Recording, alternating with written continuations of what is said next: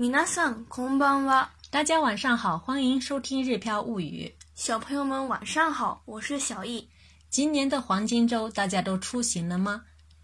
因为日本新冠患者增加，所以今年黄金周我们什么地方也不敢去。今天呢，一起来听听小易的黄金周感想。学校の音景。このゴールデンウィークで動きが鈍くなった気がします。感觉这个黄金周我的动作有点迟钝了，为什么小易会这么说呢？因为在黄金周期间，他的网球、钢琴等课外学习班都停了，所以呢，每天宅家里没什么运动啊，我ウオキガニブグナダ啊，没什么动，动作变迟缓了。什么什么 k i キ a ス的是觉得的意思。レネなら今頃ショッピングに登山にアスレチックにと遊びまくっているのですが、今年はコロナのせいでどこにも行っていません。例年なら、往年的话、今頃、現在这时候、ショッピングに、登山に、アスレチックに、就是、呃、购物、爬山、呃，户外器械运动啊，这是那个这个呢是举例哈、啊，也是有强调很多有很多例子的意思。阿索比马克德伊的，就是说一直玩个不停的这样子的意思，一直在玩这样的意思。コロナのせいで都怪新冠，都コリモイでいません，什么地方也没去。所以呢，整句话的意思是说，往年的话这个时候逛街、爬山、户外的这个器械运动等都在拼命的玩，今年呢，因为新冠，什么地方都没去。コロナ取りという言葉はまさに今の状況を指すんだなと思いました。Corona b o d 呢是新冠肥，哈，也就是说新冠期间呢，大家居家没什么运动，所以呢体重增加了，什么什么都有，这个有教有引用的这样的作用。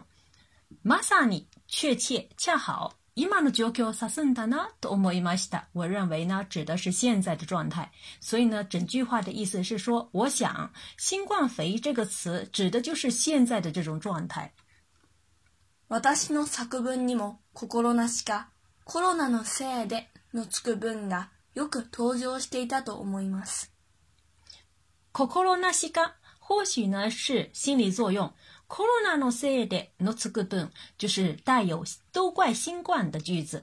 有登場していた，经常登场，也就是说，经常出现在小雨的作文当中。这个句尾的と思ういます呢，是自己认为或觉得这样的意思。所以呢，整句话的意思是说，或许是心理的作用，我的作文里也经常出现带有“都怪新冠”这样的句子。いくら家族の時間が増えて、コロナも悪いことばかりではないなどと言われていても、憂鬱になります。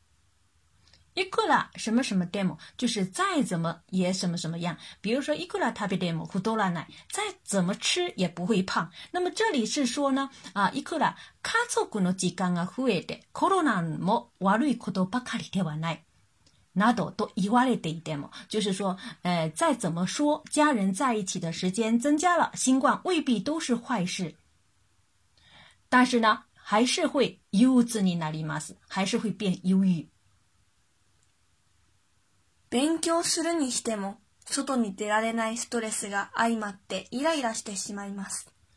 外に出られないストレス是指呢出不去的压力，什么什么が相まって是指呢什么什么相结合这样的意思。这里呢是指呢，即使呢想要学习的话，那么因为有这个呃压力哈，这个结合跑过来，那么会让人觉得一来一来，洗得洗马一马斯会让人觉得很烦躁，这样的意思啊。即使要学，想学习，那因为又有这个出不去的这样的压力，所以呢，会让人觉得很烦躁。コロナでも学校のある間はそんなにストレスがなかったのは、遊びや友達との触れ合いのおかげだったのかもしれません。コ o ナ o n a de mo kago na a a da，就是说，即使呢有上新冠，哎，在上学的期间呢，sonani s t o r i s g n a g a 也没有那么多的压力。那么为什么会这样呢？因为 asobia t o m o d a c h dono hurei no k a a k a i m a s 或许呢是因为呢有这个玩耍，或者说有有和朋友接触啊这样的意思啊。即使是新冠呢，在学校期间也没有什么压力，可能就是因为有玩，也有和朋友一起接触的原因。このイライラ状態から早く抜け出て、学校で思いっきり笑いたいけど、休みももっと満喫したいという気持ちはとても微妙です。このイライラ状態から早く抜け出て、是指呢想早日摆脱这种烦躁的状態。学校で思いっきり笑いたいけど、想在学校尽情的欢笑。休みももっと満喫したい気持ち。同时呢，也想这个充分享受休假的这个心情。其实呢，这两种心情呢是相反的。所以说呢，totemo bimio des 非常的微妙，也就是非常矛盾的这样的意思。どうせ学校が始まるとまた勉強嫌だななどと思うのですが、今は学校が早く始まってほしいです。多些是指这个反正，呃，中规这样的意思。那么，